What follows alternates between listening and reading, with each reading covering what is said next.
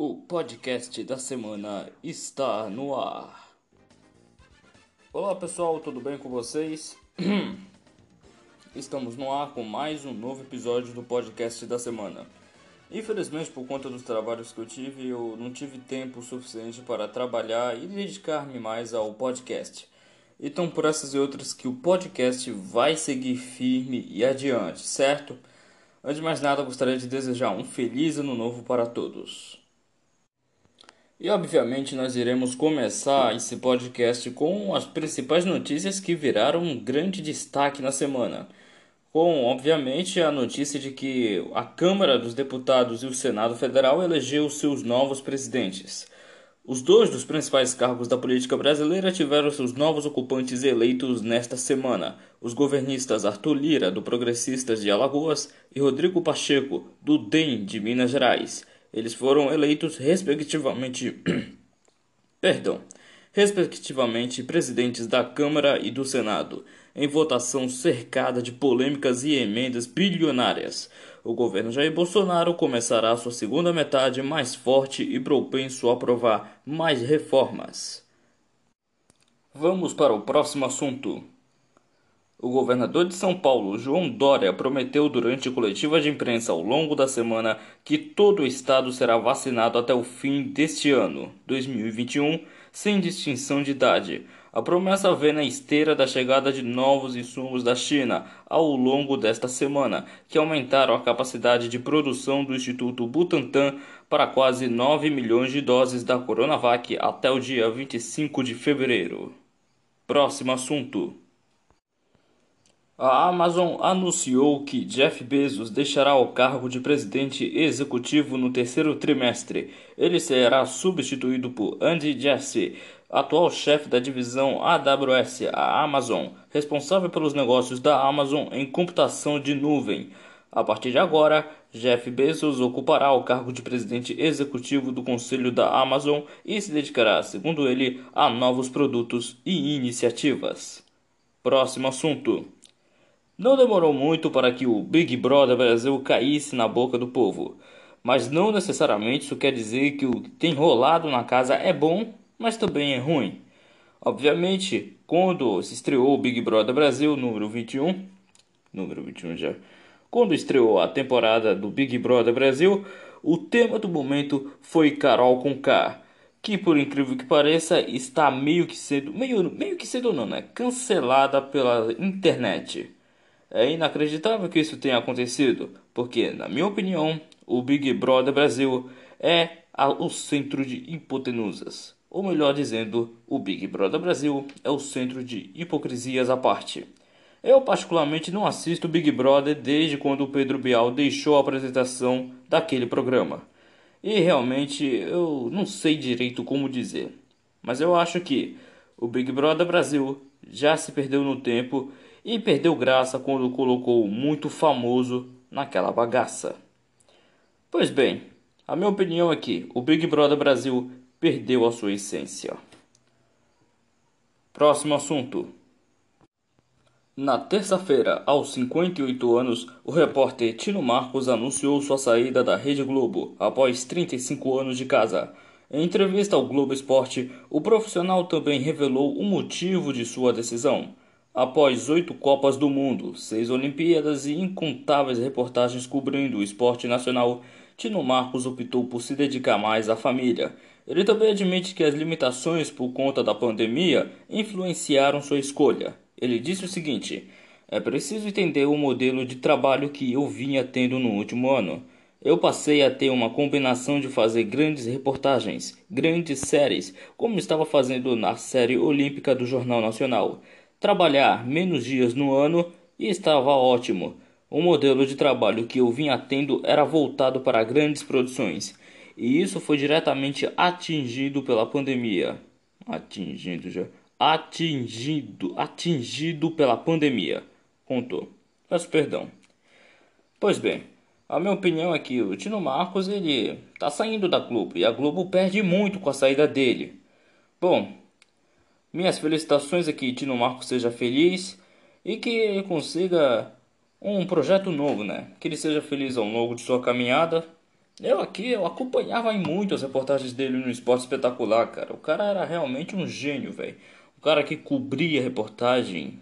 É assim, eu, eu, não, eu não sou do tempo assim dele de ficar acompanhando Copa dos anos sei lá que ano. Mas assim, o Tino ele é um grande, um excelente profissional, velho. Um excelente profissional e sem dúvida vai fazer muita falta na área do esporte. Espero que o Tino Marcos é, seja muito feliz nessa sua caminhada e se caso o Tino estiver vendo, que é provavelmente impossível, espero que ele seja muito feliz nessa sua caminhada. Tem um, até um tweet dele, um tweet dele, ele escreveu algo assim no Twitter, dizendo o seguinte: Sabedor de quem chegaria, vira e mexe eu pensava nele. O dia em que eu sairia na Globo. Ele deve, ele deveria ser planejado para então ser festejado. E chegou desse jeitinho mesmo com uma sensação bombando justo aqui eu mais desejava a gratidão. Obrigado a tantos de tantas gerações, disse Tino Marcos em seu Twitter. Ah, realmente fiquei chocado né, com a saída dele na Globo. E como já falei, a Globo vai perder muito com a saída dele. Bom, espero que o Tino Marcos seja feliz nessa sua caminhada. E eu esperando que o Tino ia fazer a cobertura da Copa no Catar em 2022. A Copa do Mundo de Catar em 22. Que agora eu não sei certamente em que data vai ocorrer a Copa, da, a Copa do Mundo no Catar, mas provavelmente vai acontecer em novembro de 2022, talvez por conta da pandemia, não sei direito, tá? Não sei direito, mas muito bem provável. Bom, é triste isso, é uma é triste, né? Eu tô chateado por conta disso. Bom, como já falei, espero que o Tino Marcos seja feliz nessa nova caminhada. Próximo assunto. Pois bem, vamos falar aqui de Fórmula 1. É mais uma reviravolta importante no caso da, dos direitos de transmissão da Fórmula 1. A Rede Bandeirantes acaba de adquirir os direitos de transmissão da Fórmula 1. Assim, eu vou cortar um pouco a matéria aqui, porque assim, eu sou muito fã de Fórmula 1, carros esportivos. Eu infelizmente não sou do tempo em que o Ayrton Senna ganhava o GP da Fórmula 1. Infelizmente eu não sou desse tempo, mas tomara que o Ayrton Senna esteja em um lugar muito melhor. Esse cara era um mito. Era não. É um mito. Uma lenda. Mas enfim, vamos focar aqui. A Band acabou de adquirir os direitos da transmissão da Fórmula 1 para as duas próximas temporadas, a desse ano, 2021, e a do ano que vem, de 2022. Um acordo multiplataforma e envolvendo, portanto, suas emissoras de televisão e também as rádios do grupo. Desde o ano passado, quando passaram a existir dúvidas se a Globo continuaria ou não com essa propriedade, foram muitas especulações em torno do assunto. E foram muitas. Até a TV Cultura, que é a televisão estatal do governo de São Paulo, em um determinado momento se demonstrou muito interessada e esteve bem próxima de fechar um acordo. Agora, no entanto, já se sabe que toda a negociação com a Band já foi concretizada. A Fórmula 1, no caso, tem um passado na Band, que já transmitiu diversas temporadas nos anos de 1980, na década de 80. Inclusive, é a primeira vitória do brasileiro Nelson Piquet na modalidade.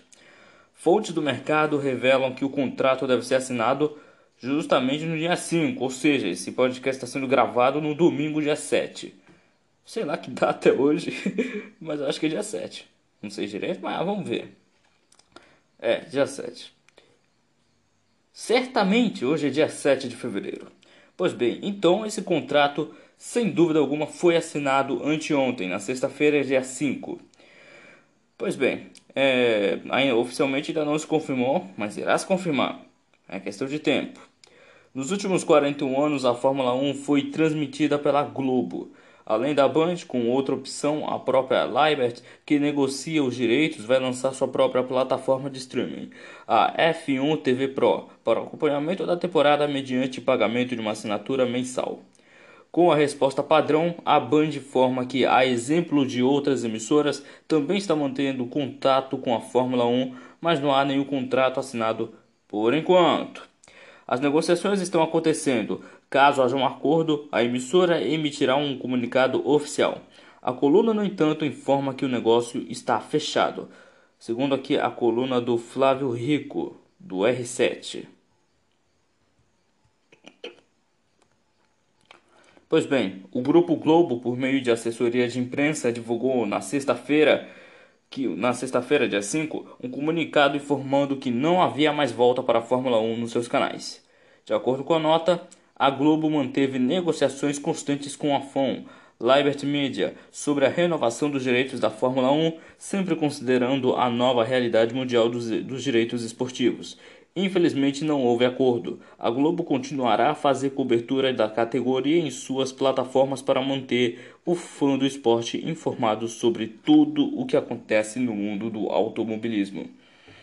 Vem cá, a Globo tá sofrendo muita derrota. Já perdeu o Tino, já perdeu é, muito artista. Assim, cara, a Globo tá perdendo quase tudo no esporte. Até uma repórter chamada Mariana Becker, que não eu acompanhava ela. É, e realmente isso é. Assim, cara, eu nunca vi na história da televisão brasileira a Globo perder muita coisa ao longo desse tempo. Ai, mas e o presidente. Primeiro, o que, que tem a ver o presidente com isso? O que, que tem a ver o Bolsonaro com isso? É uma pergunta, tá? Eu não tô querendo afirmar nada, certo? Aliás, tem uma outra notícia aqui de que a repórter Mariana Becker saiu da Globo. A repórter, conhecida pelos fãs de esporte pela cobertura da Fórmula 1, já tem uma nova casa. E adivinhe, qual é a nova casa? Sim, a mesma emissora que assinou o acordo com a Band para a transmissão. Ah, já falei. Sim, a Mariana Becker não é mais da Globo, Mariana Becker é da Band. Ela assinou com a Band e a emissora, como já falei, deve assumir as transmissões da Fórmula 1 no Brasil pelos próximos dois anos. Segundo aqui o jornal Motorsport, o site Motorsport, Mariana Becker assinou com a Band. Pois bem, a Mariana já trabalhou na Globo durante 27 anos, sendo 13 deles como correspondente em loco na Fórmula 1, tendo assumido a função em 2008, tornando-se uma profissional muito respeitada no paddock da categoria e pelos fãs do esporte. Enfim, a Globo está perdendo muito com isso. Só falta me dizer que daqui em breve o Galvão Bueno vai anunciar sua aposentadoria e o Casagrande também. Não vai demorar muito para isso acontecer, mas o setor de esporte da Globo, pelo amor de Deus, tá, ao meu ver, precário. É, é, precário, tá? É precário isso, cara. Porque até o SBT já conseguiu transmissão para os direitos, os direitos de transmissão da Libertadores. Enfim, a minha opinião é a seguinte: a Globo tá perdendo muito com isso, certo? Então é o seguinte: para a Globo conseguir reestruturar sua base esportiva, o que, que eles têm que fazer? chamar uma, uma pessoa que é especialista nisso. Tava pensando até no Benja, que apresentava lá os programas na Fox Sports, mas ele tá no SBT, né? Assinou o contrato. Nossa. Enfim, não tenho mais nada a dizer. A única coisa que eu só tenho a dizer é que a Globo perdeu e feio. Perdeu na Libertadores, perdeu na Fórmula 1 e agora tá perdendo no setor esportivo da emissora. A perda do Tino Marcos, cara. Até vou incorporar aqui o meme. Galvão, Fala, Tino, tô saindo. Enfim, próximo assunto. Para encerrar esse podcast, vamos agora para uma notícia que, assim, ao meu ver, me impactou muito, porque eu sou muito ligado a essas coisas da internet, assim. Mas vamos lá. O YouTube retirou na noite da quarta-feira o canal Terça Livre do ar. A Google, a empresa que controla a plataforma de vídeos YouTube, retirou do ar da noite desta quarta-feira, por volta das 20, das, por volta das 21 ou 22 horas, dois canais vinculados ao site Terça Livre, que era o Terça Livre Live e o Terça Livre, que era o oficial, que tinha mais de um milhão de inscritos. Conhecido por ter uma postura de defesa aberta e controversa ao temas da direita e da extrema direita, o grupo possuía mais de um milhão de assinantes assinantes não, um milhão de inscritos no canal oficial antes de sair do ar e quase na casa dos 100 mil o canal reserva. A decisão foi tomada após o canal Terça Livre sofrer o chamado terceiro aviso por não seguir as regras de uso do site. Desta vez, a insistência do canal em produzir mais vídeos questionando a integridade das eleições nos Estados Unidos. Todo mundo sabe, né? Essa polêmica toda lá nas eleições, muitas controvérsias. Até hoje existem pessoas que acreditam que essas eleições foram uma fraude.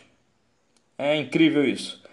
Pois bem, é, ele eu, é que assim, a decisão do YouTube foi tomada após o canal sofrer o chamado terceiro streak por não seguir as regras de uso do site. Desta vez, a insistência do canal em produzir mais vídeos questionando a integridade das eleições dos Estados Unidos, onde o democrata Joe Biden venceu o Donald Trump, que era o candidato à reeleição, mas foi derrotado pelo Biden. E hoje o Biden é presidente. Pois bem, isso foi visto pelo YouTube como desrespeito à chamada política de integridade da eleição presidencial. Outro dos vídeos publicados pelo Terça Livre foi visto como incitação para, outra, para que outras pessoas cometam atos contra indivíduos ou um grupo definido de pessoas. O fundador do site Alan dos Santos, Alan dos Santos ou Alan dos Santos, eu não sei como que se fala o nome desse, dessa pessoa.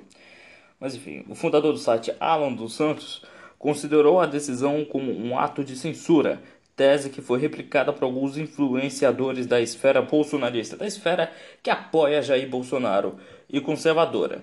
Alan é investigado pelo STF no inquérito das fake news e em tese está proibido de usar sua conta em redes sociais desde meados do ano passado. Quer dizer, só apenas no Twitter, porque ele tinha uma conta no Twitter, no Twitter chamado Alan dos Santos, não me lembro se era um arroba assim, mas por decisão do, do STF o Instagram dele foi banido. Foi banido e ele está usando uma outra conta, arroba Alan LD Santos. Enfim, ele está proibido de usar essa conta desde meados do ano passado, quando houve aquela investigação que envolveu até o Roberto Jefferson. O influenciador segue, porém, no Twitter se valendo de uma outra conta. Pois bem, é, mas tem um, uma reviravolta nisso aí. O site Terça Livre, que é um dos mais vistos, um dos mais aguerridos na defesa do bolsonarismo, continua no ar, assim como suas redes sociais. Nos últimos dias, uma campanha do movimento Sleeping Giants Brasil conseguiu convencer anunciantes a retirarem suas propagandas veiculadas automaticamente na página do Terça Livre e no canal do YouTube, o que provocou uma queda de receita da companhia. Em nota, o YouTube afirmou que todos os conteúdos na sua plataforma precisam seguir as diretrizes da comunidade. O YouTube também se reserva ao direito de restringir a criação de conteúdos de acordo com os próprios critérios.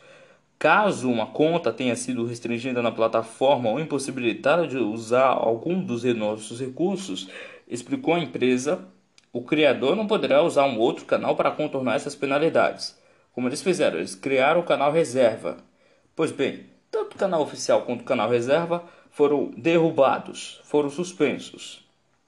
Enfim, a notícia, antes de mais nada, deixa eu dar aqui os créditos ao Congresso em Foco que deu essa notícia. Enfim, minha opinião é o seguinte. O portal Terça Livre já, já tem uma onda assim de polêmicas assim ao todo. E assim, é inacreditável que percorre essa, esses ataques todos. Mas enfim, é, vai existir uma onda de pessoas falando que ah, é uma censura, tal, uma censura. É assim, cara, eu não tenho nada o que dizer, porque eles falam que eles foram cancelados, que eles foram censurados. Aquela alegoria, aquela, a, aquele, aquela desculpinha de que eles foram censurados tal, enfim. Pois bem, é, sobre isso, essa parte toda, é inacreditável que coisas como essa aconteçam. E o Alan dos Santos, eu não tenho nada a dizer, não tenho opinião nenhuma sobre esse cara. Eu só ouvi falar dele em 2019, quando ele deu aquele depoimento dele na CPMI das fake news. Pois bem, é inacreditável que esse país está percorrendo. E ainda tem pessoas que, assim, se a pessoa que defende Bolsonaro e não vê nenhum erro, pelo amor de Deus, cara. É inacreditável isso. Mas enfim, o importante é, o Terça Livre não existe no YouTube. Mas, até o momento, até o fechamento desse podcast, o Alan dos Santos, o fundador do Terça Livre, ele está com um canal novo no YouTube, um canal que ele criou, e está com mais de 20 mil inscritos, pelo que eu vi até o momento. Eu não sei direito se aumentou, provavelmente aumentou, né? Pois bem, enfim. Agora a pergunta que eu faço a vocês é: o que o YouTube fez com os canais do Terça Livre? Foi censura ou uma penalização? Pois bem, até o momento aqui, o secretário da Cultura, Mário Frias, ordenou uma notificação ao YouTube após o fim do Terça Livre na plataforma. Ele disse o seguinte: Não admitirei qualquer tipo de censura, afirmou Mário Frias. E se você ver aqui, se você pesquisar agora o nome Terça Livre no YouTube, tu não vai encontrar nada, só vídeo assim, só vídeo do canal. Pois bem, é, eu não tenho nada a dizer sobre isso, tá? Por mim, que eles se resolvam. Eu tô fora. Enfim, terminamos por aqui com mais um podcast da semana. Obrigado por sua audiência e até mais.